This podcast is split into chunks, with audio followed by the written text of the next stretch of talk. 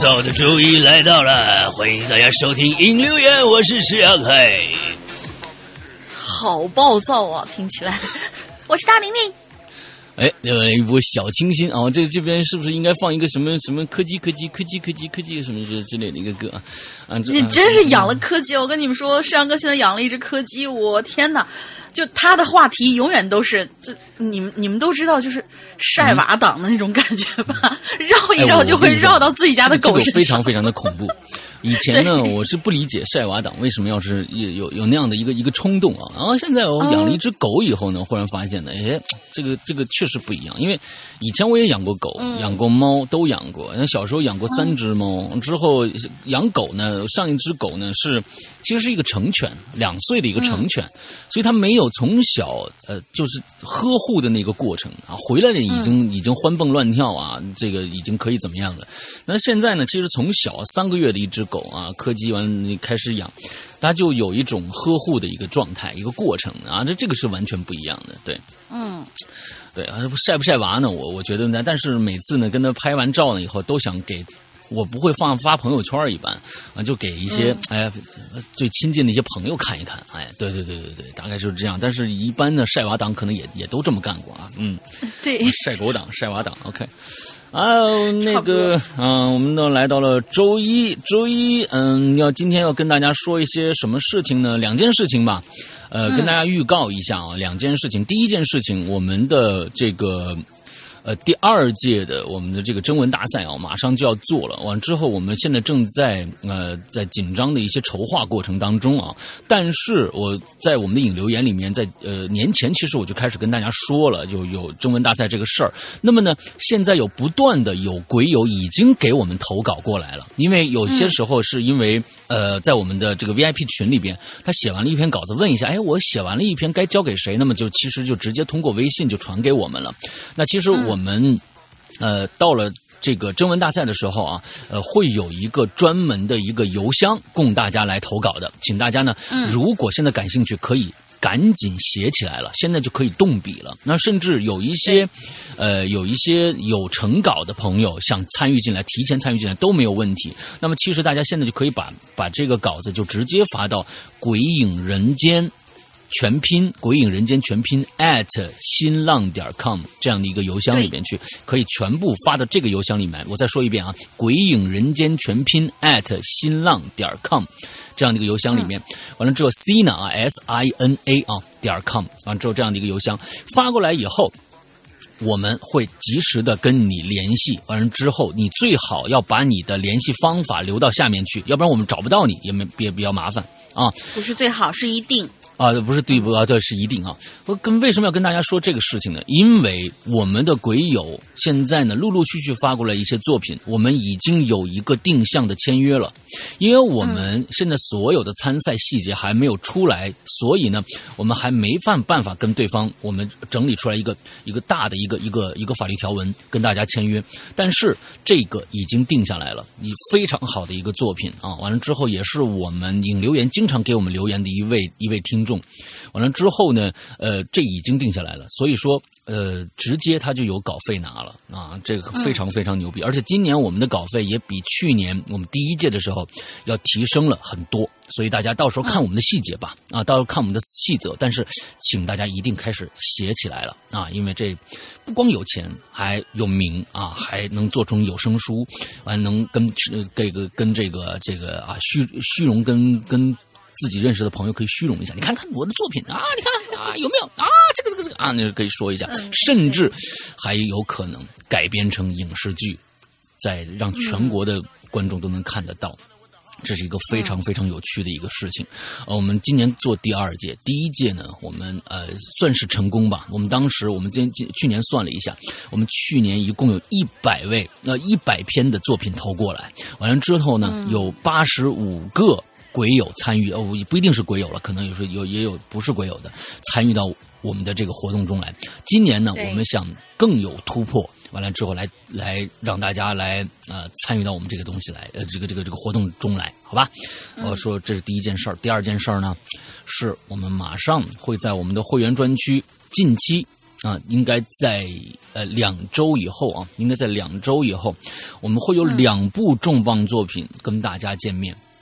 一部作品啊是国内的，一部作品是国外的啊。一部作品呢，这个稍短一点；一部作品呢，非常非常非常非常非常非常非常非常非常非常非常长。啊，这个这个短的呢是国内这个作品，但是呢虽然短，但是也有将近五十集。啊，五十集，这是谁的作品呢？啊，大家其实一直特别喜欢的一个作家啊，我们也是《鬼影人间》呢，大家也特别喜欢的一部作品啊，紫金陈的一部，他作者本人就特别喜欢的一部作品，什么呀？坏小孩坏小孩和。化工女王的逆袭，这应该是紫禁城最好的两部作品。那么第一部作品，呃，化工女王逆袭，我们已经做过了啊，已经做过了。那么第二部开始了，这部作，这部这个主播是大玲玲，而且我可以跟大家说一下，为什么我其实我对这部作品非常非常的喜欢，一直想做，但是一直没做，就是因为我的声线的问题。坏小孩里面有三个人。都是小孩而我的这样的一个苍老的声音进去就孩孩子就变爷爷了，直接啊，所以就是啊，直接，但是我就特别喜欢这部剧。那么大玲玲正好可以去诠释一三个两个小男孩和一个小女孩，还有一些成人这样之间的一些关系，她可以完成的很好。而且现在大玲玲也做了很多的小样，我们 我们拿起来一起研究，我觉得非常非常的棒。所以大家可以期待一下国音版的这个坏小孩。啊，嗯，完了之后，这是第一个，第二个呢，啊，其实我在以前好像跟大家说过，就是我要做一个系列，这个系列非常非常的长，作者呢一共要写十部这样的一个一个系列，但是一直他从八十年代开始写，一直到现在只写了九部，还有一部没有完成，这是什么作品呢？撑住啊，要写完呀！他现在年纪已经挺大的了啊，我怕他第十部写不完啊，这是什么呢？日本的临时行人的馆系列。如果能大家能看过馆系列的话，一定对这部作品这个系列非常非常的呃着迷，因为他是从八十年代零时情人扛起了新本格推理这样这个大旗以后，他出了馆系列的第一部作品《十角馆》。杀人事件，那么石角馆、望后水车馆、迷宫馆、人偶馆，呃，这个钟表馆，往后暗黑馆，什么各种，他一共写了九部，但是他说呢，我要写十部。那么第十部，我不知道他在在不在创作当中啊，但是我特别希望他能够把这十部作品全部写完。那么大家看过以后就知道，这个馆系列一直保持着一个风格，就是日式的那种，呃，诡异悬疑风，就跟。大家如果看过金田金田一一杀人事件这个这个金田一杀人事件少年杀人事件啊，这部漫画的就一定知道，他每一部漫画都是去到了一个建筑物里边，完了之后一个一个死，而伴随着这些死的时候，都会有一个诅咒产生，就是这里边这个房子一定会有鬼的这个状态。就说他们就说，哎，这里面有幽灵存在，是幽灵犯案。它是整个的系列，很多部都是围绕着这个的。但是它在里边有很多很多巧妙的反转，让你觉得你完全不可想象。因为它上一部是这样的一个一个反转方式，下一步它就立马变了，它就变成另外一种方式了，让你完全琢磨不透他写这部作品到底会怎么玩看书的人，还有听书的人，一共十部。我是想把这十部全部做出来。那么下下个星期我们会，呃，可能会先更新《坏小孩》，接着更新《石角馆》。那么《石角馆》和《坏小孩》都在每周都会在我们的会员专区里边更新两集。也就是说，大家听到的长篇作品，每周就有两个作品。出来每每周都有两集出来，所以这是一个非常非常疯狂的一个更新方式啊！所以大家请尽快去购入我们的会员吧，因为那个绝对会让你这个这嗨到爆啊！真的是嗨到爆的一个会员会员制度啊！OK，好吧，那我们今天开始我们今天的这个话题，来大家这个大玲你解释一下。嗯，今天我们又开了一个新的板块，就大家都知道吗？我们鬼影有。呃，校园诡异事件板块、一字诀板块，还有那个就是随便说说的板块，现在又开了一个新板块，叫影物语。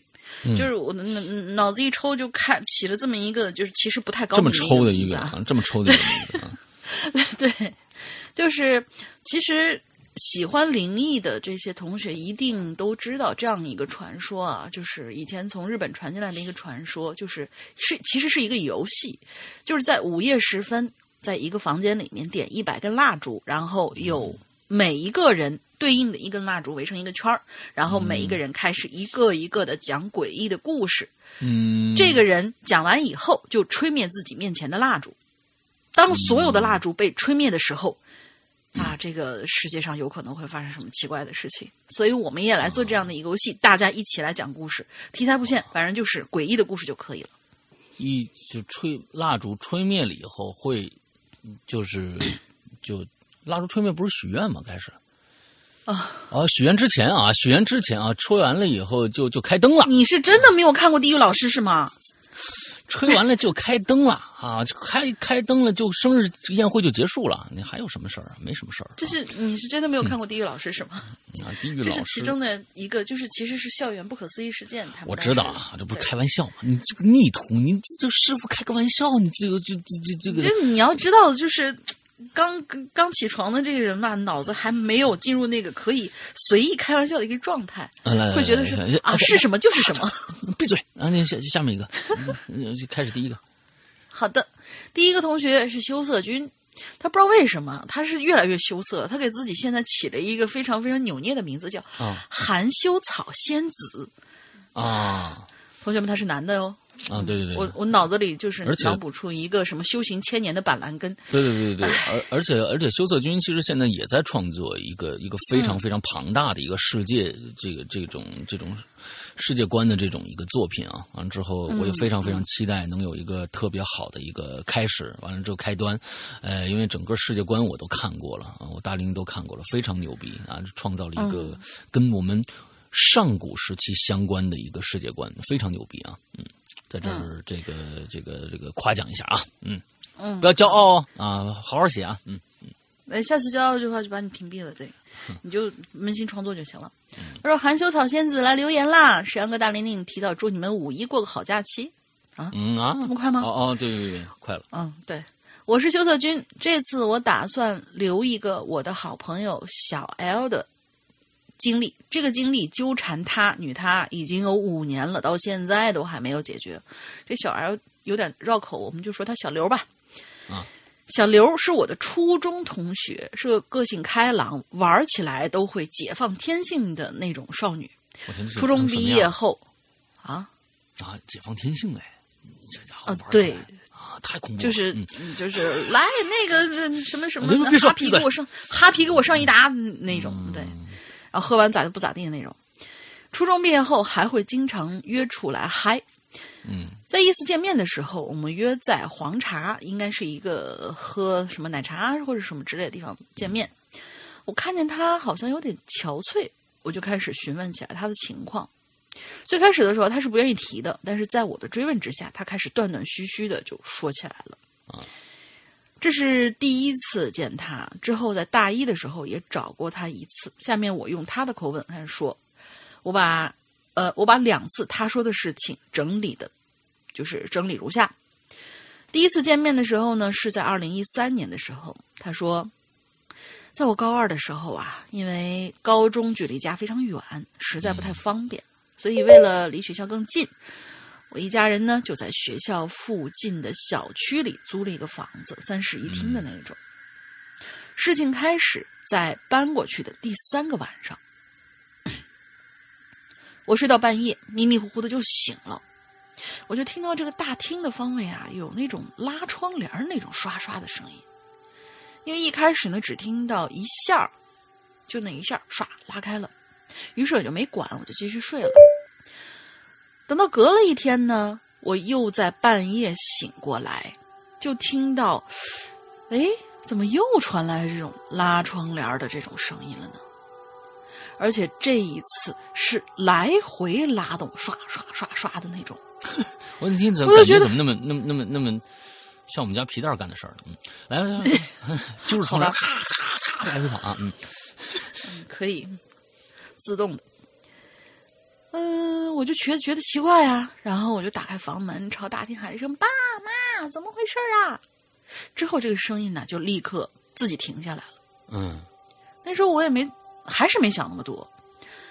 但是再之后的一个晚上，我又听到这声音，哎，这次我就有点生气了，我就边喊着“爸妈”，边打开灯走出大厅。可是大厅里没有任何人，而我爸妈呢，听到声音就出来了，还责怪我的这这这么晚开灯干什么呀？数落了我几句，让我回房睡了。在后面的几天，我每天都会半夜自然醒过来，每天都会听到大厅外面窗帘刷刷刷的那种声音，我就开始有点害怕了。我不敢出房门，只能用被子蒙着头，戴着耳机听歌，一直到天亮。这样让我早上根本无法集中精神上课，因为每天晚上我都是不能入睡的。这种事情一直持续了大概半个多月，十六天。在最后一天的晚上，哎，在后一天的晚上，我依旧会在半夜里被大厅里窗帘拉扯的声音吵醒，啊，我就一如既往戴上耳机。可是过了一会儿，我头皮就感觉慢慢立起来了，因为我突然发现我房间的呃房间的窗帘也被拉扯了起来。我当时特别的害怕，就一直在那喊我爸妈，喊的特别大声音，想用自己的喊声盖住拉窗帘的那种声音。过了一会儿，我爸妈跑进我房间，我立刻就抱住我妈大哭起来。我把这么多天晚上的事情告诉我爸妈，可是他们只是半信半疑，就就给我喝了一杯热牛奶就回房间，怎么也得搭个汉堡嘛，真是。到了第二天，我因为害怕，连入睡都无法入睡了，一直开着房间里的灯。不知道什么时候，我就醒了过来，估计是太紧张了吧。我估我估计啊是太紧张了，睡过去了。房间里的灯已经关了，而我房间里的窗帘又开始被拉扯起来。我立刻就盖上被子，又开始大声喊我爸妈。喊的过程当中，我从被窝的缝隙当中偷看窗户的方向，我能看到窗帘在被左右拉动。而在窗帘的后面，还有一双涂着指甲油的光脚丫子。咦，挺爱挺爱美的。嗯嗯，我看到这双脚之后，就喊得更大声音了。爸妈听到声音冲进来，我哭闹着说：“我们不要住这儿了。”我我就哭个不停，然后就失去意识了。我妈后来跟我说，是我哭着哭着就就撅过去了，就晕过去了。然后呢，我爸妈就带我去了医院，除了休息不好之外，没有其他问题。而现在呢，我也休学了，我妈妈也没工作，留在家里陪我。可是我一到晚上，还是会时不时的碰到一些奇怪的事情，具体是什么，我真的是不想说了。后来，爸妈找来房东，大人们在一起聊了很久很久，可是具体聊了什么，他们始终都没有告诉过我。那当时我还很小，就很好奇，就一直追问。他们就只说了一个他们杂物房和他家花盆的事儿。嗯，应该是修策君说吧，就是估计是内容太多了，就先不说这个了。嗯嗯嗯嗯嗯。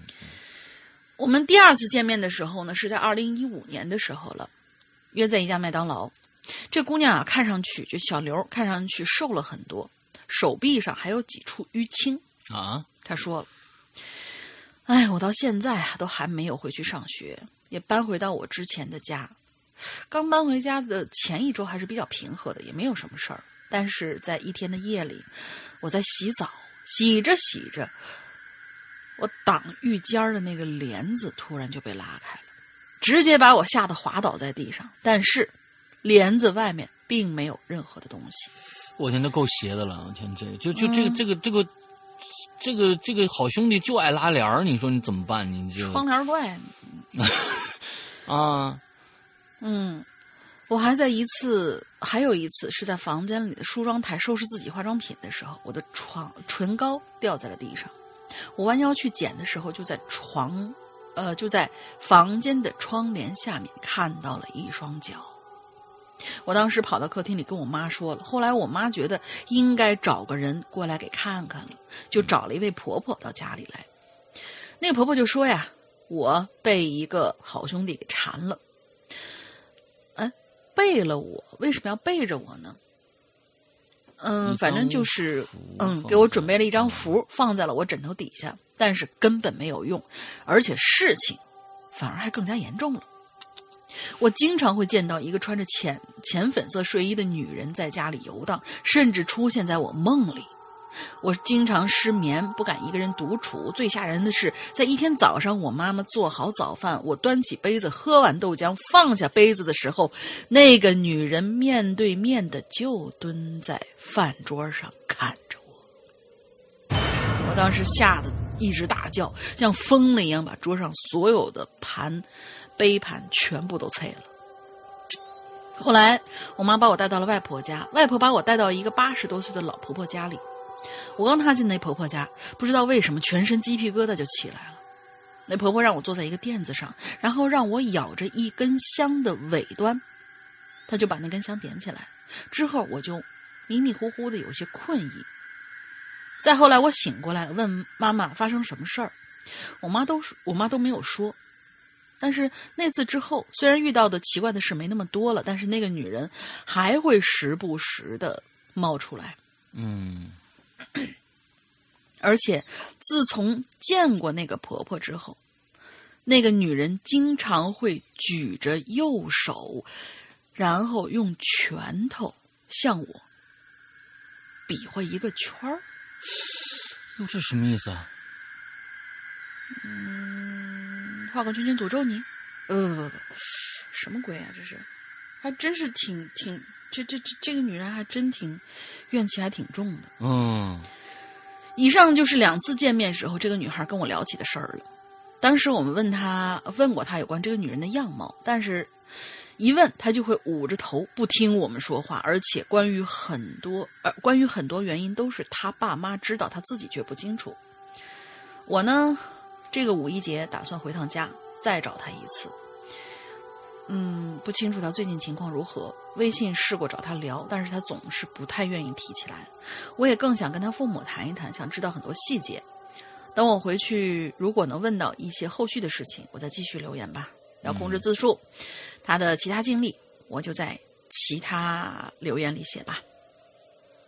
OK，啊，这个确实挺瘆人的一个故事啊。那我跟你们说，关于这个，呃，对，就是呃呃，老大先说，说完以后我再说一说关于要求的事情。爱拉窗帘的这事儿啊，真的是这东西，嗯，而且还一直跟着他，而且符咒什么对他好像还还没有什么太大的用处，这这怨气实在太大了，太恐怖了。这每天要是能看着这个人，还拿那画个圈圈诅咒你，这这这个这个太恐怖了。我就想着这样子生活在这样的一个生活当中，那有多痛苦啊！我真的是太太太可怕了，是不是？再找再再找找什么，再再有点厉害的一些人给帮着看。但是目前反正就是知道的，虽然说不多吧，知道那么一一两个有人的这种经历，确实是找了这些，哪怕是很高深的这些师傅，都是无法解决的。就有的东西真的是这个世界上有会有无法解决的事情，是是，所以就是希望这个女孩子嗯以后能够运气好一点吧，尽量能够解决。OK，好，下面。然后我还要说一下字数的这个问题，你们你你们就就虽然说三群的同学们都很热情，但是也太嚣张了。我严格的跟大家说，就说你们只要超过两千字。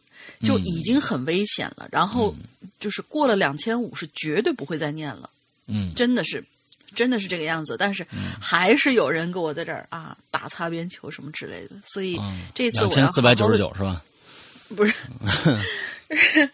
我要好好的强调一下这个字数的问题，就是不是说我们念不来这么多东西，像我们平常我跟老大这一篇讲稿就得大概小四千多字。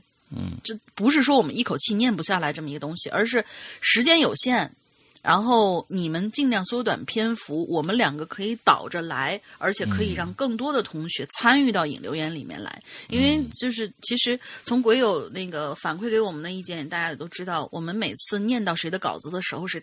都会莫名其妙的兴奋好久，啊，都会这个样子。对我们也想更让更多人体会这种被大家被念到，然后哇，好开心，好开心的这种感觉。嗯，所以说，控制字呃控制你的字数，就是尽量尽量两千之内，尽量尽量两千之内，就是一千五左右为最佳。其实，嗯，然后如果说是你一呃写的贼好贼好，实在是没有办法拆的话，就，唉。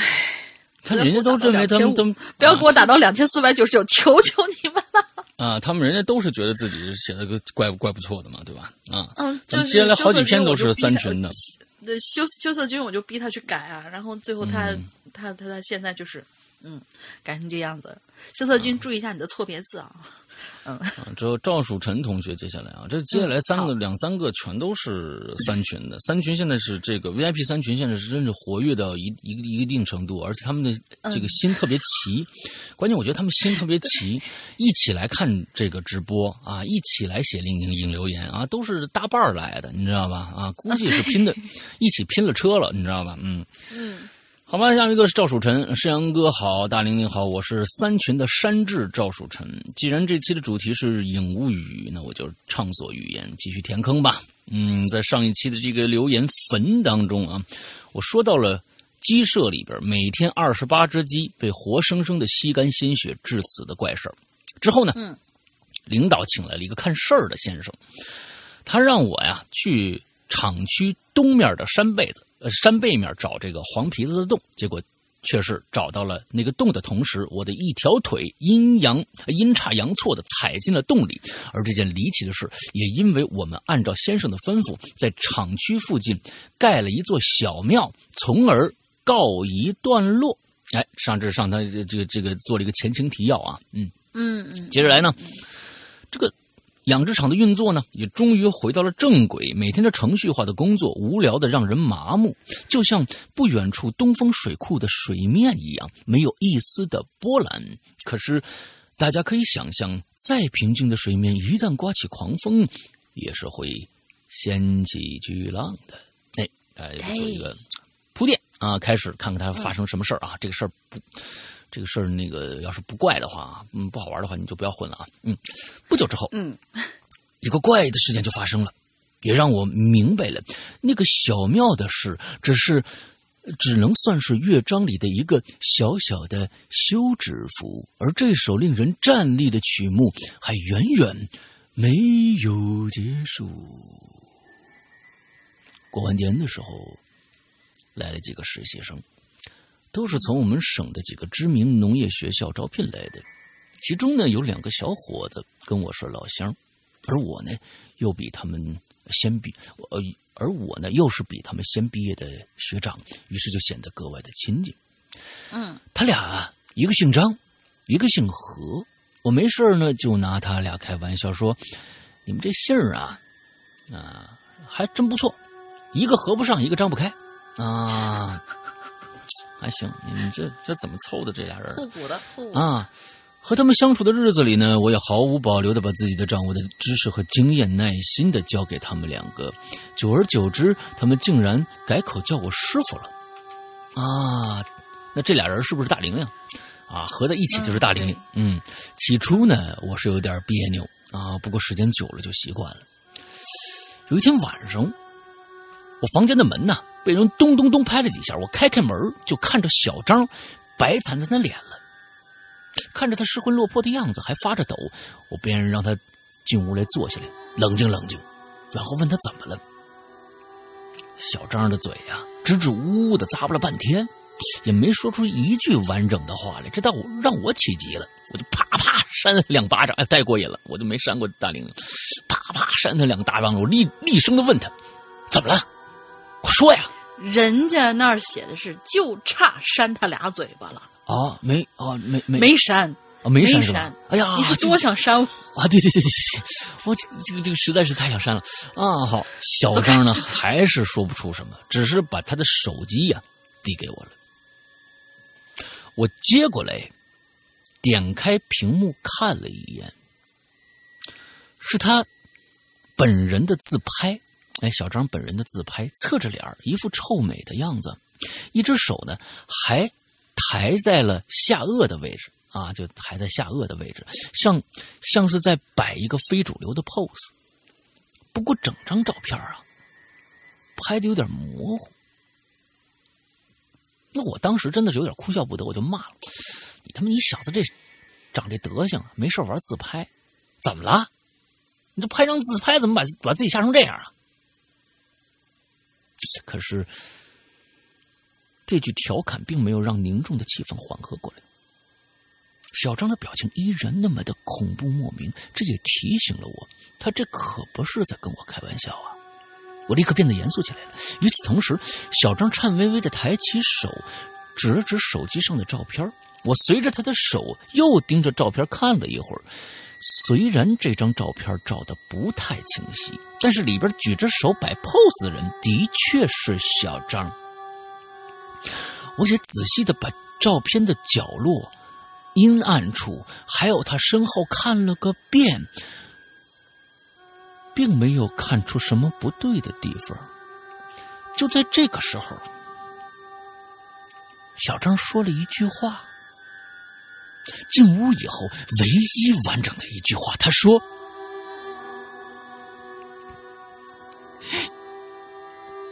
那手不是我的。”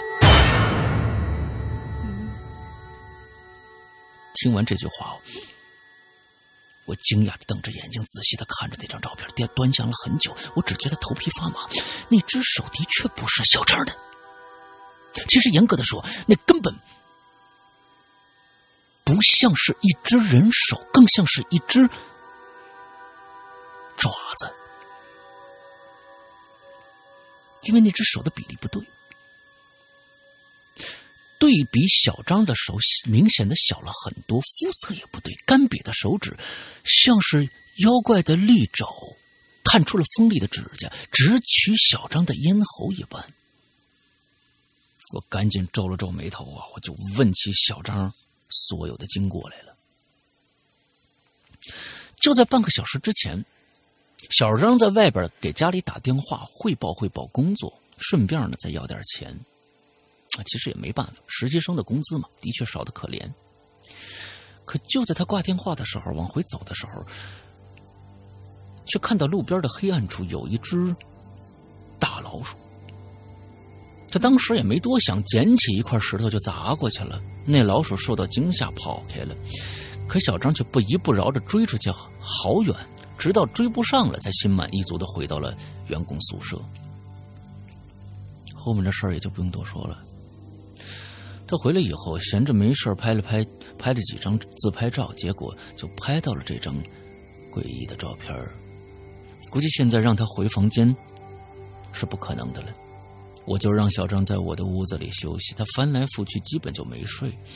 到后半夜，小张就发起高烧，我急忙开着厂里的车带上他，赶到了附近的卫生所。其实说到这儿啊，那呃，大家可能早就猜到了。小张追的那只大老鼠，其实就是黄皮子。不过神奇的是，小张打了几天吊瓶，烧就退了，并不是我印象当中需要阴阳先生看病才行。看来黄皮子也就只想给小张一个惩罚吧。可是，在那以后，原本充满活力、每天元气满满的小张，就像变了一个人一样。他的笑容渐渐的少了，也经常一个人望着山坡发呆。工作呢也心不在焉的，而这张诡异的照片也成了暴风雨来临的一个序曲。好了，我就先讲到这儿吧。我转了个身吹熄了一根蜡烛。下一个该谁了？你看，您是扣题。哎，这是个非常会写故事的人干的一个事儿。我也可以跟大家说，签约的那个人。我们签约的那个人就是赵树臣，嗯啊，提前供稿给我们，我们在第一时间定下来，一定要签的就是赵守臣。你大家从从刚才写的这个故事来看，大家知道，不管真假啊，不管真假，整个故事写的非常非常的有张力啊。最后呢，祝石阳哥啊，他是，而且他是真的真的遵守了我们这个游戏的规则，最后还写了一句。我吹熄了一根蜡烛，下一个，你看，你看，最后祝山羊哥越来越美，大玲玲越来越嗯，也祝 也预祝大。就那样吧，就那样吧。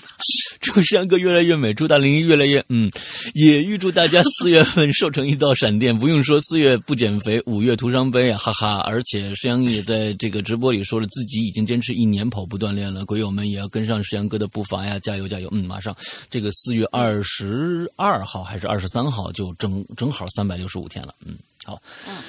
好，下一个来开个 party 纪纪念一下吧。嗯，来下一个，下一个楼小楼同学，楼小楼同学呢，就是嗯，对吧？大家都知道的，每一次都要写一个黑段子。他这个呢，都是基本上都是属于比较怪谈类的这个东西，也算是符合我们的主题。对，楼小楼是。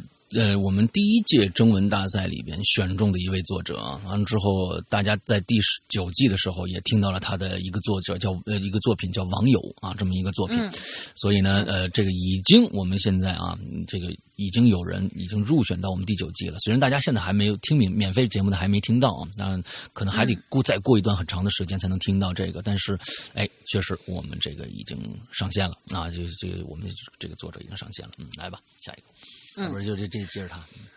对，这个故事呢是就是陪他们玩的时候，他说就是在三群陪大家玩的时候，有群友出了一个题目，呃，题目就是大玲玲胖了，于是大家就照着故事呢开就开始了接龙，然后就开始讲这个故事。众所周知啊，如今的女孩都有这么一个执念，那就是减肥，不论本身是胖是瘦，女孩们都在自己的身材啊。身材这件事情上过于苛刻。嗯，在众多的女孩当中，其实也有个例外，她呢叫大玲玲。她从来都不控制自己的饮食，但是他的身材却出奇的好。谁说的？我是对谁说的？嗯，她甚至想过去做一个类似像是大胃王那样的直播。嗯。这爱吃的女孩嘛，往往都是心地善良的。大玲玲养了很多宠物，宠物之中，她最爱的就是她的猫了。嗯，她的猫名字叫企鹅，这个名字非常的。啊，三群又开始弄弄企鹅。嗯，对，群宠，这个名字很形象，因为这只猫的颜色是黑白色的，四肢短短的，走起路来摇摇晃晃，就像一只胖墩墩的小企鹅。嗯，跟大多数猫一样，这只企鹅从来都不抓老鼠。或许它根本就不认识什么是老鼠。嗯，每当夜深人静的时候，大玲玲总能听到房间的某个角落里传来悉悉嗦嗦、嗦嗦兮兮的声音。她知道，哦，一定是老鼠。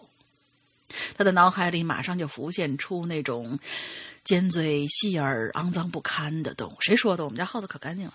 嗯。它的尾巴又细又长，它的胡须三长两短。嗯，当老鼠发出动静的时候，那只猫却异常的安静，甚至听不到呼噜声。咯吱咯吱，老鼠的声音变了，像是在吃东西，小心翼翼的吃着东西。嗯，而吃几口，马上会警惕的停下来，看看周围，之后又快速的继续吃几口。每当这个时候，大玲玲就在想：这些老鼠他们在吃什么呢？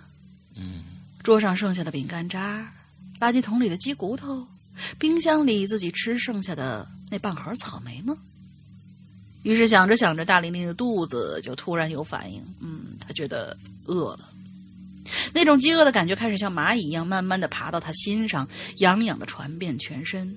不是一只，而是一群，成千上万只蚂蚁。大玲玲终于忍不住了，她坐起身，打开灯，冲到客厅，打开冰箱，狼吞虎咽了起来。啊，你吃上了是吧？啊，什么鬼？啊，还好。但是还是很饿呀。房间里没有任何吃的，厨房里只有一瓶子醋。嗯，这瓶醋是上个礼拜自己吃饺子的时候买。你怎么知道？我真的刚买了一瓶醋。想到饺子，大玲玲都快要疯了。她疯狂的在房间里搜寻各种各样可以吃的东西，哪怕是一片掉在地上风干了的薯片。其实，薯片本身就是薯片，本来就是风干的。你看风干哪个薯片不是风干的？罗小楼啊，好家伙啊！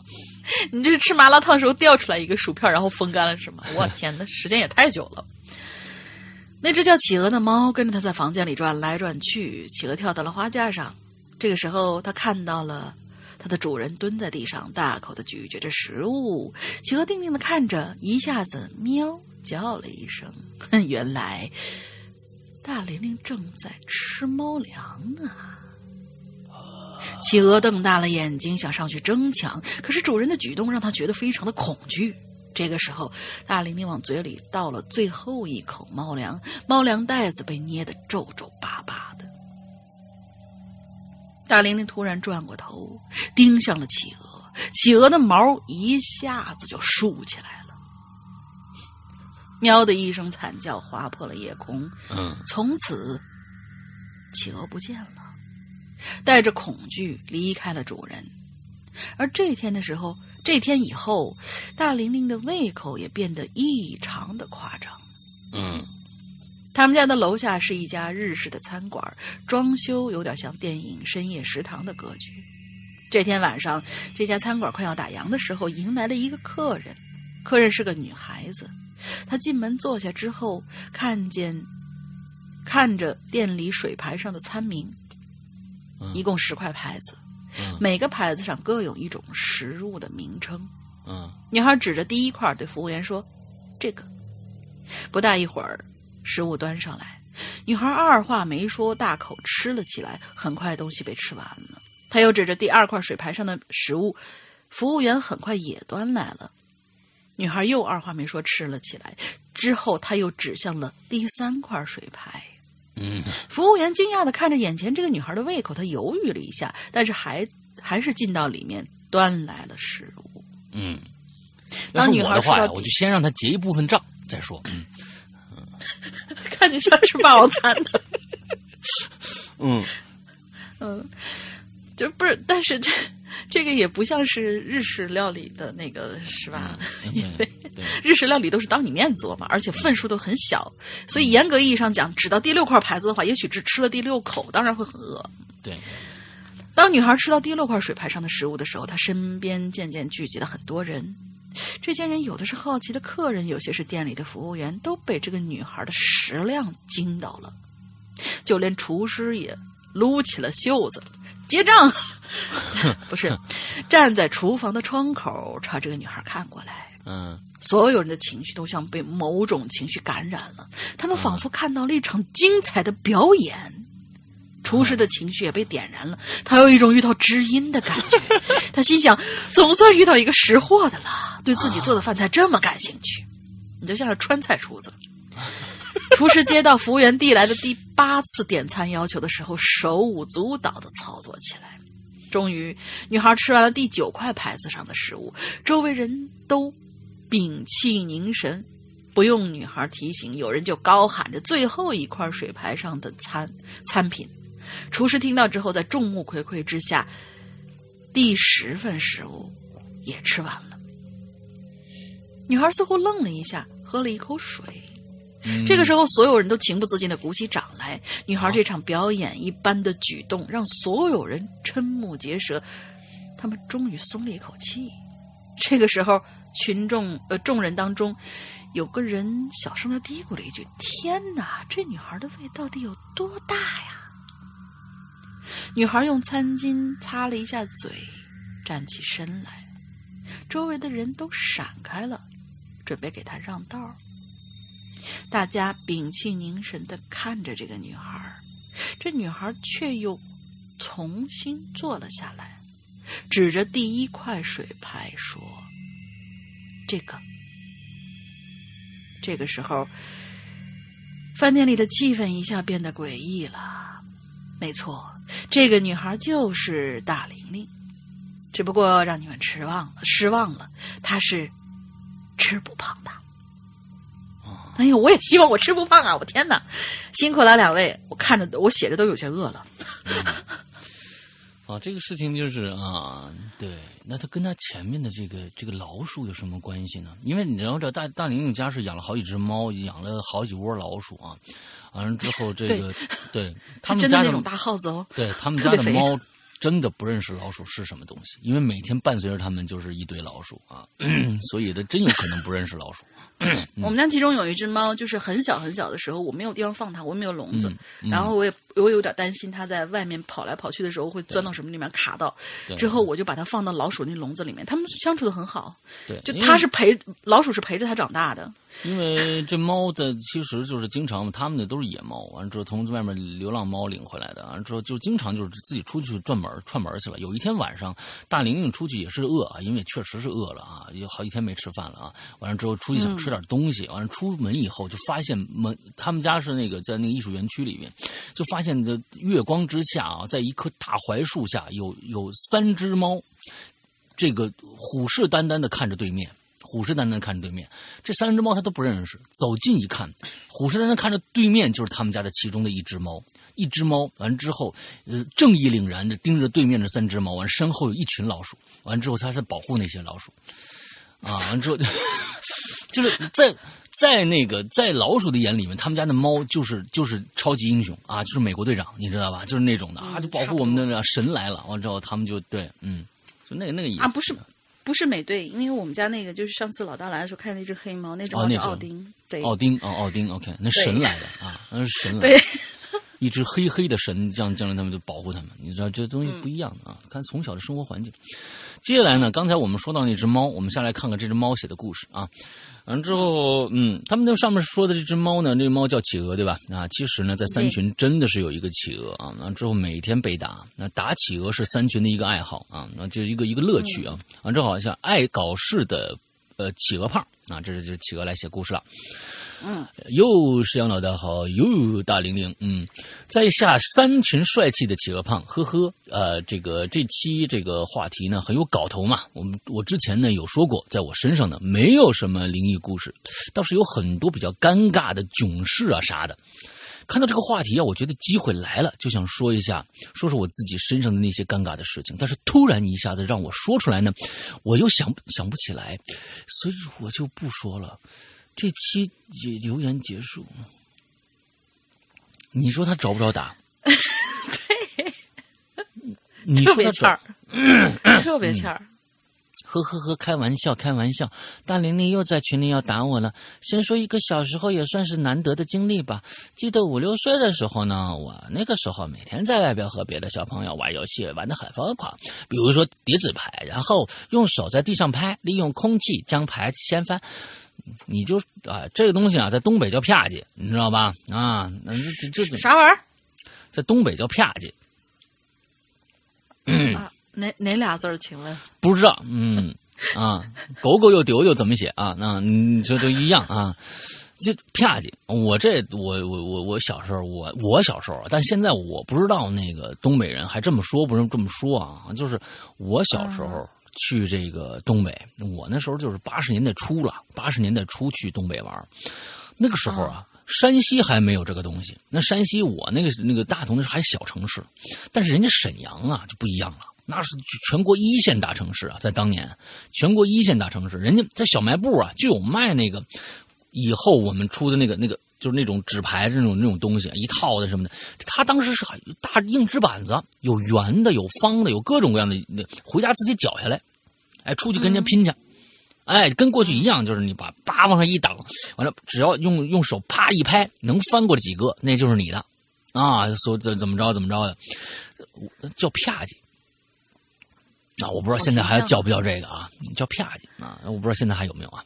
好，完了之后呢？博大精深的东北话啊，对对对对。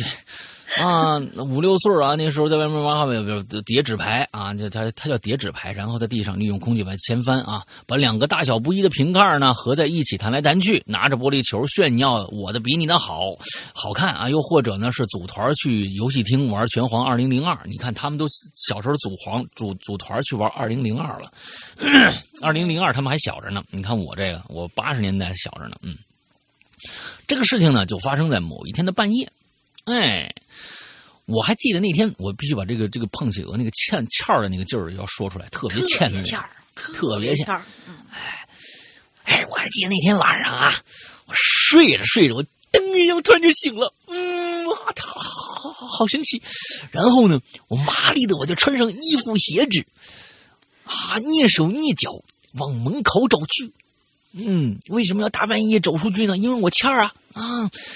家里的门呢，那个时候有两道，一道是外面的铁门，一道呢是里面的防盗门啊啊！我呢就拿了一个电焊啊，把那个焊那个门就卸下来了。嗯，那这个不是啊，嗯，完了我就轻轻的把防盗链条慢慢往上提。再慢慢晃下来，然后大拇指在防盗门开关处轻轻一拉，吼吼，好神奇！门开了，哈哈，防盗门打开的时候会有“咦”的是一声，是不是啊？因为那个防盗门那个那个那个那个那个栓啊，有点老化了，一拉“咦”啊一拉，哎，所以呢，我聪明的慢慢拉开，那个“咦”的声音就变成了。哎，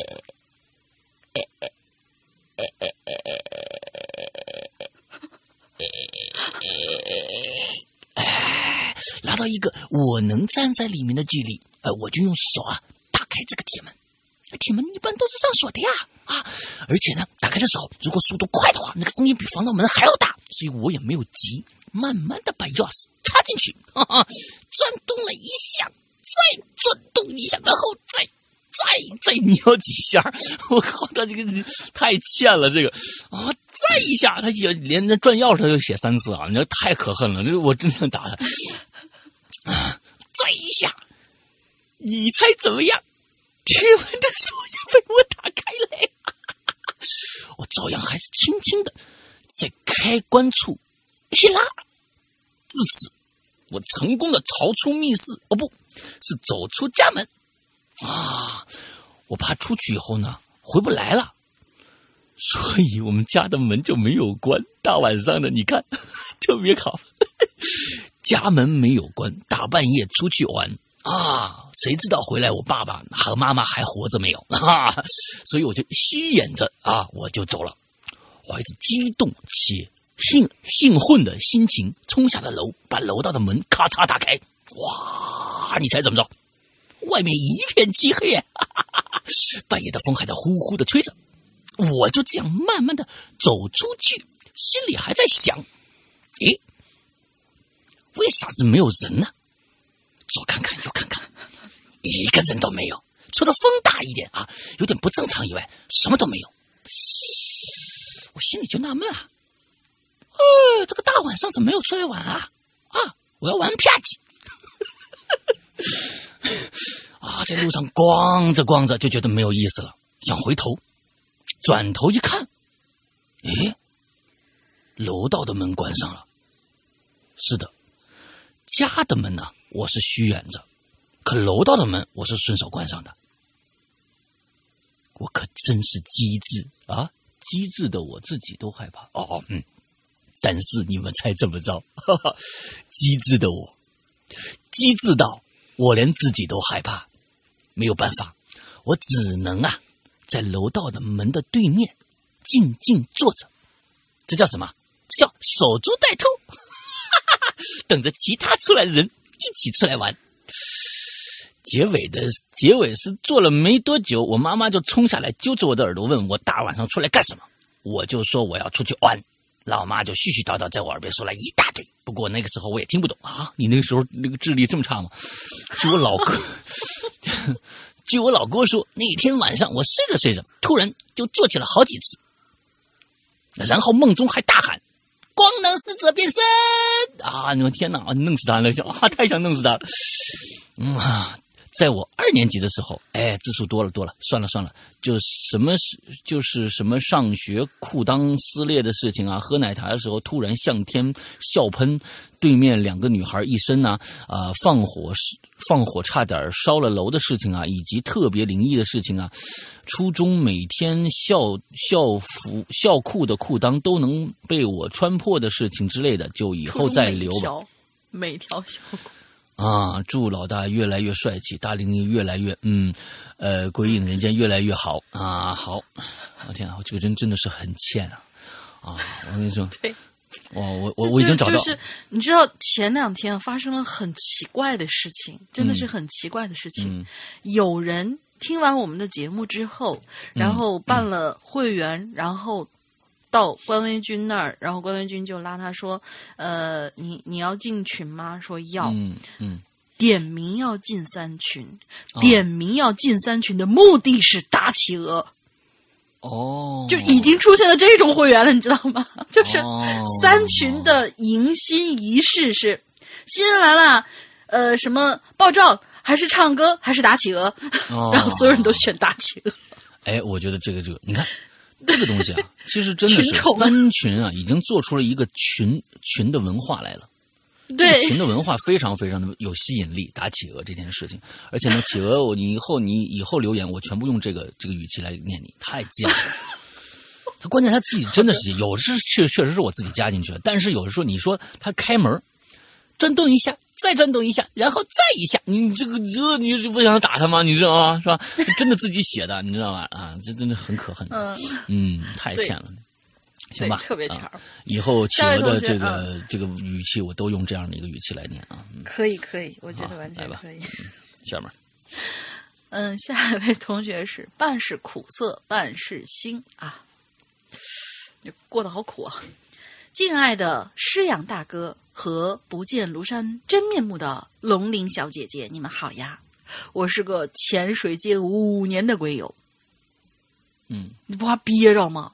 嗯从打寒战那一期开始，我就开始对《鬼影人间》渐渐来了兴趣。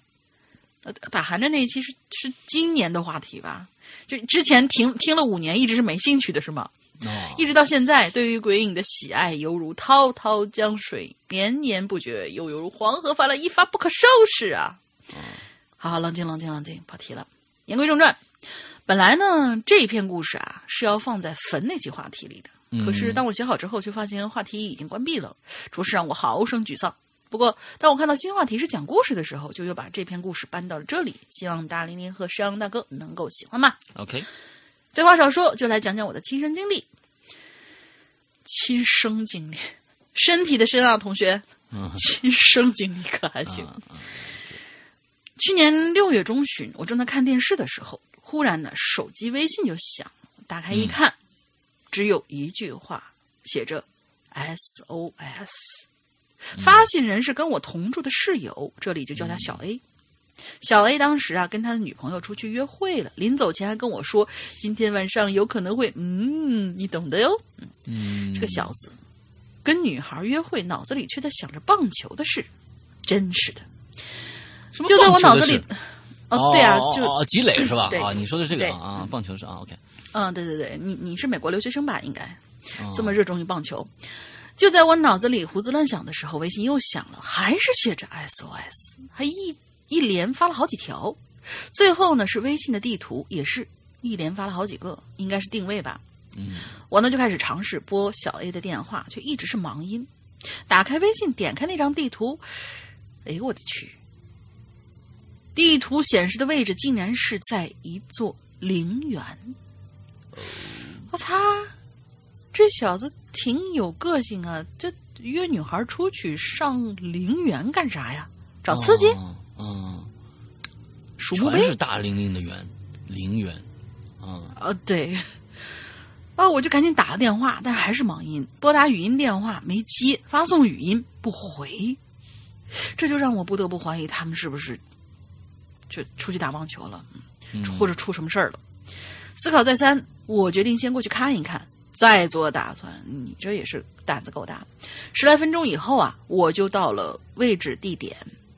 平常啊，这座陵园这里是关闭的，可这平常个夜晚里头，啊，平常夜晚里面这座陵园啊是关闭的，可是这个时候我却发现这陵园的大铁门却是大开着的。一定是被企鹅打开的。一啊，对一啊，打开啊，对，就是那种噔噔噔噔噔噔噔噔把门打开。我就犹豫着，我靠，我到底要不要进去啊？进去会咋样啊？这拉我一起打棒球，我不会呀、啊，当我当我犹豫不决的时候，我在大门的里头就看到了小 A 和他的女朋友。嗯他的女朋友正双手搭在小 A 的肩膀上，而小 A 则是双手向前摸索，一步一步小心的往前走。哦，我看见这种情况，连忙喊他们名字，可是他们一点儿反应都没有。眼看他们要走出我的视线的时候，我也顾不上有什么危险了，快步走到陵园的大门里头。但是，刚一进去，我眼前的景色就变了。我的眼前不知怎么回事，冒出了一大片白色的浓雾。嗯，即使现在是夜晚，我也能清楚的看到那团白雾正在慢慢的朝我聚过来。哦，我心说不妙，赶紧后退着跑出了陵园。你你后退是可以跑的呀，嗯，这这个是挺挺厉害的。一跑出大门，嘿，那团白雾就不见了，取而代之的就还是原来的景象。也就是说，他他是站在外面能看到，呃，就是一览无余陵园里是什么样子，但只要一进去，陵园里面就全都是雾，嗯，这还是挺诡异的。我心说这下可怎么办呢？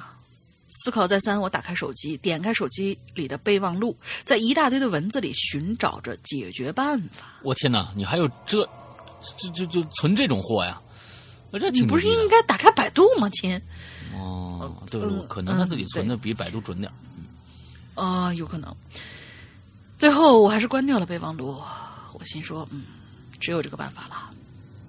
过了好一会儿，我重新来到了大门跟前，手里拿着一把玩具滋水枪，带着一种壮士一去兮不复返的心情，走进了陵园大门。还是像刚才一样，刚一进去，我就看见了那一团白白的浓雾。于是我对着那团白雾就是一顿狂滋，啊，很快，白雾逐渐散开了，我也看到了小 A 和他的女朋友，他们正在走着圈儿。哦，然后我又举起水枪，对准他们的脸滋了一下。突如其来的液体滋在他们脸上，把他们吓了一跳，不停擦着脸上的液体。很快，他们看见了我谁家的狗？谁家的狗？一脸的惊喜。我跟他们说：“你赶紧离开这儿。”因为这个时候周围的白雾又开始聚集了。离开陵园大门的时候，我厌恶的看了手里的水枪，狠狠的把水枪扔到了附近的垃圾桶里。回到家以后，我洗了一下手，然后给他们两个倒了杯热茶。等他们喝下之后，脸色有所好转。我就问：“你们两个好端端的跑到陵园里干嘛去啊？”女朋友很不高兴，瞧脸小 A，哼，还不想打棒球？嗯，好吧，就转身跑去洗手间洗脸了。嗯，小 A 无奈的看了一眼女朋友，然后就告诉了我事情经过。事情是这个样子的，就如同正常的男女朋友一样，吃饭、逛街、看电影。当他们走在街上的时候啊，经过一个拐角，突然就有一个小孩儿戴着恶鬼的面具出现在他们面前。哦那两个人自然是吓一跳了，但是小 A 反应比较大，是直接跳起来那种。嗯，虽然跳的不是很高吧，女朋友看了就是哈哈大笑。恼羞成怒的小 A 为了证实自己胆子大，决定你有本事你跟我上陵园打棒球去。然后女朋友说：“哎，算了吧，在那打不一样呢。”但是就是，嗯、证明的办法呢？呃，虽然是女朋友啊不太愿意去，证明的办法是这样。什么叫证明的办法是这样？呃，证明的办法是这样，就是女朋友会用手机拍下陵园某某一位的照片。哦之所以是用女朋友的手机，是为了防止小 A 作弊。然后小 A 拿着手机，胆战心惊的走进陵园，开始找这个人。我估计是应该是这个样子，虽然他没写。就是拍随便拍一张之后，你去你去找这个人。小 A 呢就拿着手机胆战心惊走进陵园里，开始后悔自己做了冲动的选择。这干嘛为了自己所谓的面子来这种地方？这地方又没有球场，真是的。但现在来都来了，要临阵脱逃的话，指不定会被女朋友笑一辈子呢。小 A 咬咬牙，就跑到了最近的一处陵园，匆匆的拍下照片哦，哦，是让他拍照片，不是去找那个人。然后呢，他拍了张照片以后，就逃命似的往大门方向跑。可谁知道，没跑了多久，这眼前就突然出现了浓浓的白雾，而且在那浓雾之中，似乎有东西在里头鼓球鼓球的动。嗯，怎么突然跑出“鼓球鼓球”这个词儿了？这情况把小 A 吓得真是一佛出天，二佛出世啊！所幸从浓雾里头走出来的不是下面东西，而是女朋友。原来女朋友一个人在外面，其实也挺害怕的。在小 A 进去之后呢，也跟着走了进来。小 A 知道以后，挺了挺胸，豪情万丈的说：“别怕，跟在我后面，我会安全的带你在这儿打棒球啊，不是，呃，带你离开这儿的。”之后就在女朋友的带着怀疑的目光之下，他们两个一同走进了白雾里，直到我救了他们。嗯，听完我听完之后，我摇了摇头，我说真是虚荣心害死人的。我就跟小 A 说：“把陵园拍那照片啊，你赶紧删了吧，你这对死者不敬，免得以后会有什么事儿。”嗯，小 A 一听有道理，打开女朋友的照，呃的相机相册，呃手机相册，可是无论怎么找都没有找到那张照片。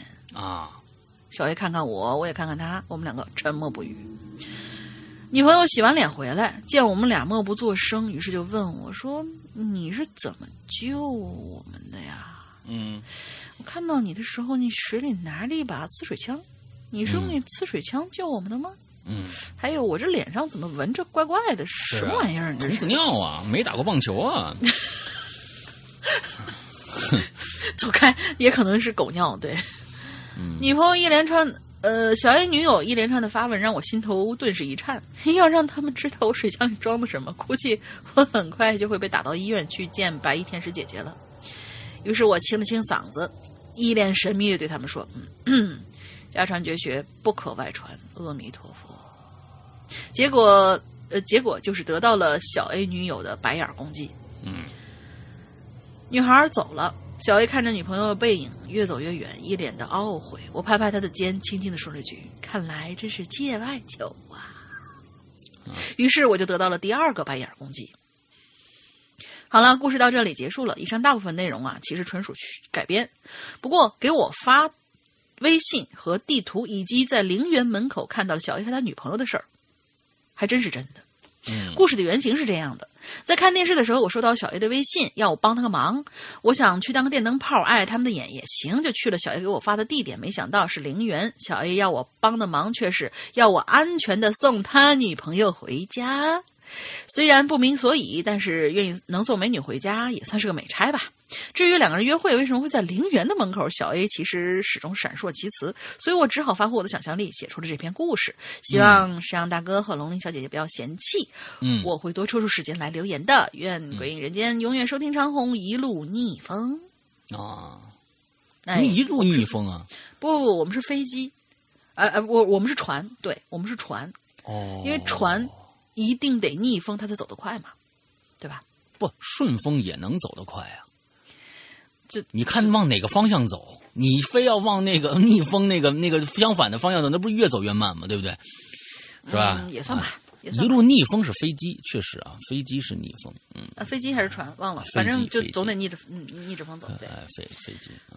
好，下面是曲子二，嗯，曲子 I I 啊，呃，曲子好久没有来了，嗯，嗯，山羊哥、龙玲姐好啊！先祝鬼影七周年快乐。虽然有点晚，不好意思，因为我本身呢是没什么灵异经历的人，所以一直是在询问身边的人有没有什么有趣的或者灵异的经历。经过千辛万苦，我终于收集到了一个。于是呢，这一期影言影留言呢来留言啊！你想想，大家这有就是你想在身边，你想问大家一个什么灵异经历，真是实在太难了。大家一般都不想告诉你啊，嗯。嗯，所以呢，我们这个在人间啊，就已经非常非常的啊，就是不容易了啊啊！大家不要挑三拣四了。嗯，这里是我同学小 A 告诉我的故事，他就是大家所熟悉的笔仙啊，就是小 A 玩笔仙的事儿啊。呃，小 A 从初中呢就开始玩笔仙，在此之前呢，他都不太相信笔仙是真实存在的，毕竟年龄小，也不会想那么多，一直觉得笔呀能动都是对面的同学在恶搞。嗯，直到高一的某一次，发生了一件毛骨悚然的事情，才让他意识到笔仙真的是存在的哦。嗯，高一放学的后的某一天，打扫卫生结束以后，小 A 的父母呢还没到学校接他，朋友小 B 呢就决定留下来陪他。期间两个人感到无聊啊，就说：“哎，咱们玩个笔仙打发时间吧。”好家伙，嗯，那个时间段呢是刚放学不久，外面呢还有些许晚霞。虽然呢教室里空无一人，只剩下他们两个，但楼道外和操场上都还有同学们嬉戏打闹的声音。随着他们招来笔仙啊，这真招来了啊！小 A 却突然感觉周围本来还舒适的温度突然就降了。他从来没遇到过这种情况，那种背后一寒的感觉，嗯，让他着实有点恐怖啊，就是非常的不适应啊。这个这这这什么呀？啊，让让他经经经常玩笔仙啊，呃，那种背后一寒的感觉，让他这种经常玩笔仙的人内心到了底。这这个这个话真的是我就是有点不明白啊。从此他才意识到，从某一瞬间开始，他们仿佛被某一种空间隔绝了一样，楼道外和操场上的声音全都消失了，耳边只有窗户外吹来的风声。小姨说：“那个时候不该有风的。”因为他记得他们的窗户是关着的，此刻外面本该有有的晚霞也变成了黑夜。小 A 非常害怕的和小 B 对视了一眼。那小 B 呢是个非常外向、经常负责学校活动并且胆子很大的女孩，但此时小 A 也从小 B 的眼中看到了一丝的不安。在两个人都在胆怯的时候，只听得啪的一声。教室的灯灭了，黑暗中，两个人不顾一切的叫出了声音：“哎呀，什么之类的。”他们的手可，他们的手呢，抓着笔不敢松开。这还行，哇，这有时候这叫一声，是笔就可能是松开了啊。接着，他们听到了一个男生的嘲笑声，原来是之前打扫卫生的男生折回教室，看他们在玩笔仙，就想吓唬他们一下。天哪！小 A 和小 B 被吓得不轻，狠狠的骂了那男生几句，他们也不敢再继续玩游戏了，赶紧把笔仙请走。但笔并不像以前，那支笔一直在纸上绕圈不肯走，白纸上涂满了圈笔仙都没有要都没有笔要走的这个迹象。之后小 A 说。笔画圈画出了纸是什么意思呢？就一直在那画圈画圈画圈画圈，把纸画烂了是不是？嗯嗯，那就是画出去了。哦哦哦哦，画出去了，就纸印不够画的了。小小 A 说他也不确定这算不算请走。总之俩人呢就立刻收拾东西回家了。当然不算了。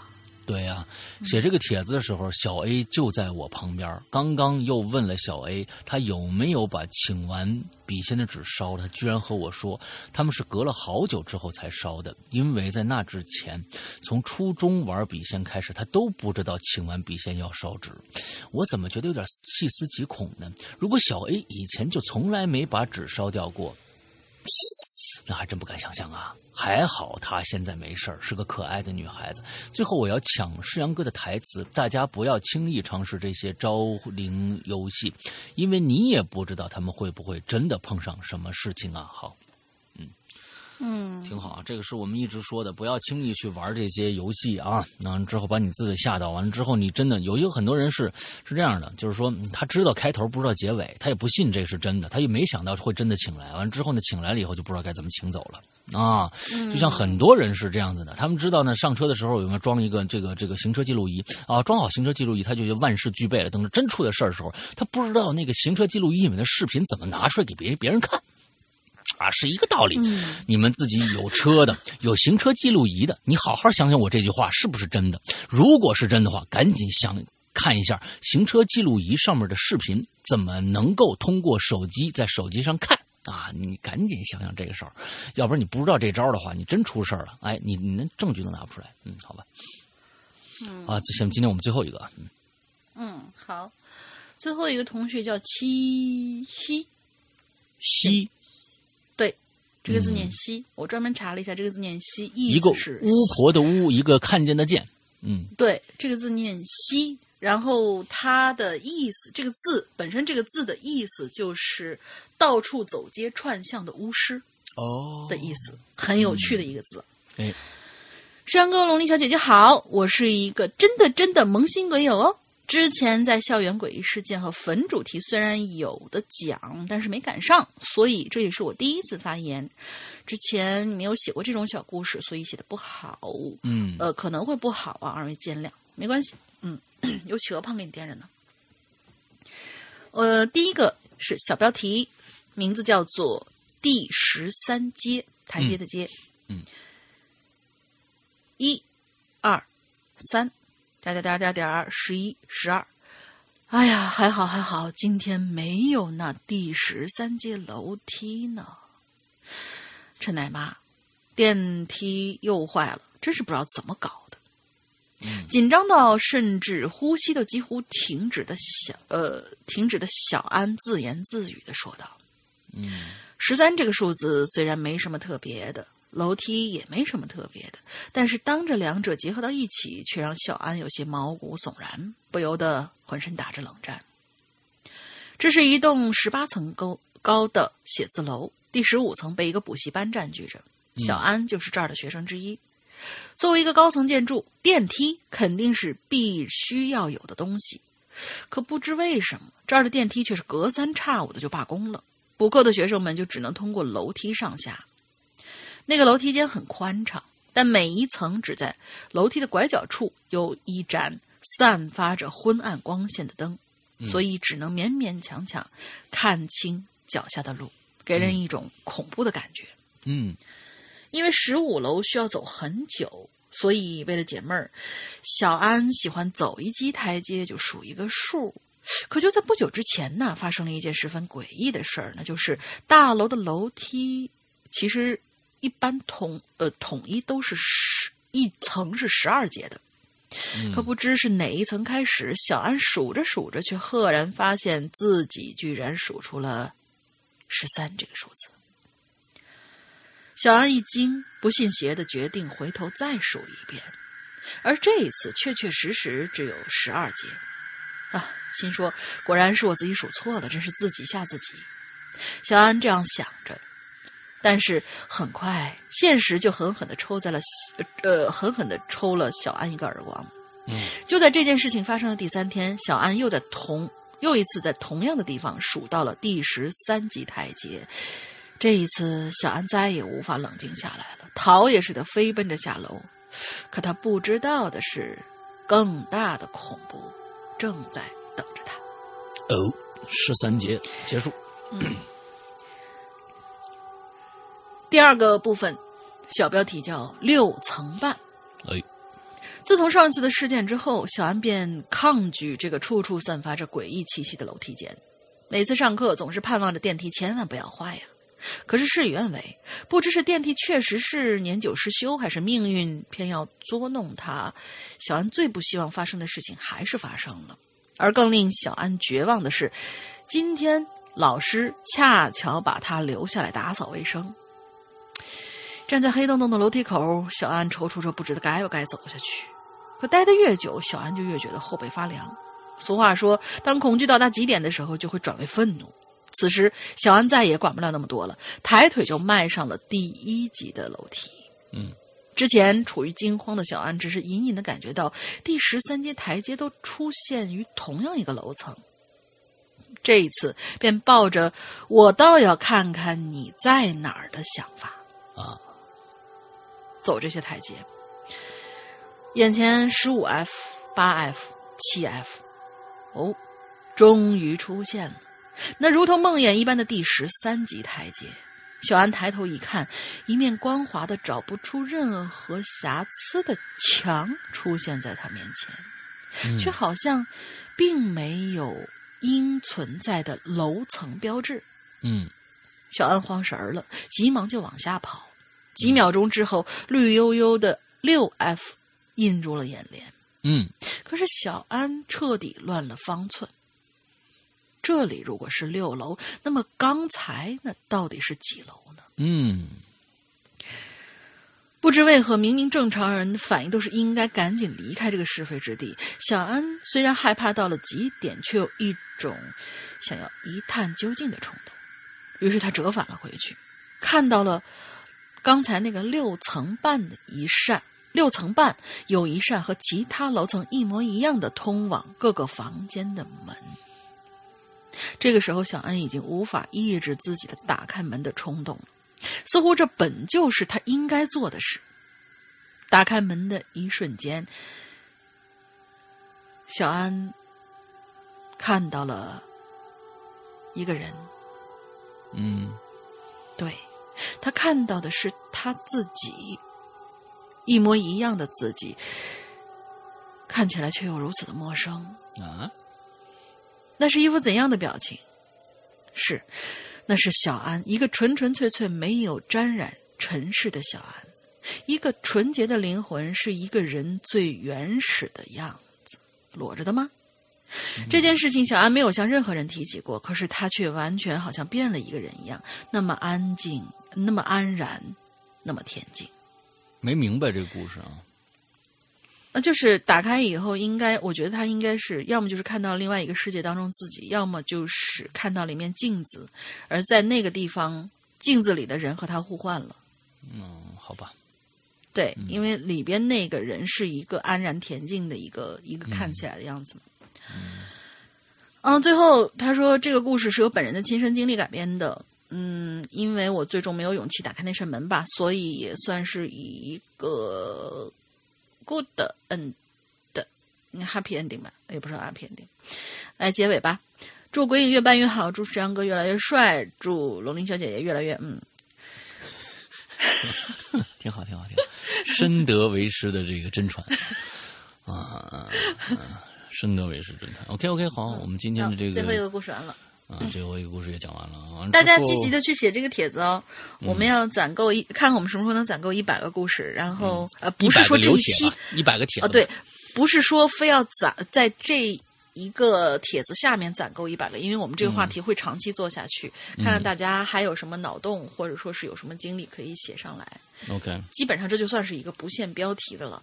然后我们呃，我现在不关帖，很有可能还会有下一期这个。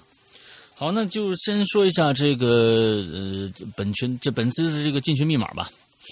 进群密码就是老大刚刚在一开场的时候的闲班时间里面，你们最喜欢跳过的闲班时间里面说他最新要做的作品是哪一位年纪已经很大的日本作家的作品？四个字。嗯，这四个字还挺难写的，说实在的。啊，对。但是你按照这个音百度一下，我觉得应该能够百度出来，毕竟是一个很有名的作家嘛。嗯嗯嗯。OK，好，那个最后再说一下我们的会员会员制啊。我刚才说到了，我们呃上一届的第这个上一届的征文，我们其实在第九季第九季《归隐人间》第九季已经有好几个入选的一个作品了。那么其实跟大家说一下，我们第九季马上在会员专区就要封帖了，也就是说什么呢？呃，在会员专区里边，我们在这未来的一两个星期，我们可能就要打风口了，直接拿到普通专区去售卖了。在普通专区上架以后，会员就看不到这些节目了，就看不到这些节目了。所以在两周之内，如果还可以去购买会员的话，第九季是可以完整全部听到的。啊，这是一个，你就不用再去购买了，所以这是一个跟大家要说的。那么，另外跟大家说的是《鬼影人间》的会员哦，我插一句，是在封口之前购买会员的这些同学，你们仍然可以保留这些故事，也可以听到这些故事。但是在这封口那个日期之后，你再进来的话，你就可能得单独去去购买这些故事才能听到了。对对对对对，是这个意思。但是呢，即便是这样子，《鬼影人间》的会员专区其实也是为会员专门定制的。也就是说，在我们的会员专区里面，有百分之八十的节目是会员独享的，不会拿到任何地方去售卖或者让大家收听到。也就是说，即使这样子，那么会员其实进了会员专区里面也，有很多很多的节目只有会员才能听到，比如说一些长篇啊，呃，这个高智商犯罪三四，完了之后还有这个屌丝道士，还有失控，还有呃，比如说长安十二时辰也是专门为会员定制的，一百零二集，其实你买这一个故事就够了。还有大玲玲的和神等等等等等等，还有我们两个人的专区节目，还有怪呃，还有这个怪藏栏目，各种各样的东西都是为会员独享的。希望赶紧大家来买吧。那么现在我们《鬼影人间》会员呢是安卓手机和苹果手机都有了。那么其实大家就可以去在 App Store 上面去搜索《鬼影人间》，或者在其他的一些安卓的一些手机的一些是商城去搜索《鬼影人间》。然后我们基本上占据了几个呃比较主流的市场吧。呃，安卓，比如说什么豌豆荚呀，什么 vivo 啊，还有 OPPO，好像这几个都有，大家可以搜一下。如果没有，就换一下，看看哪个能搜到，完了下载就 OK 了。好吧？嗯，OK，那其实大家加了呃会员以后，或者苹果用户想加会员，也可以通过我们的一个微信号去加我们的会员。这个微信号是“鬼影会员”的全拼，搜索这个微信号，我们的客服就可以给你加了会员之后，把你拉进我们的 VIP 群里面去。那么安卓呢是可以直接在 APP 内付费的，那么呢付费付完费了以后，也可以加这个微信号，你可以进我们的 VIP 群，就是这么简单。OK，嗯，好，那大玲玲还有什么想说的吗？没有了。没有了。好，那今天的节目到这儿结束，祝大家这一周快乐开心，拜拜。拜拜。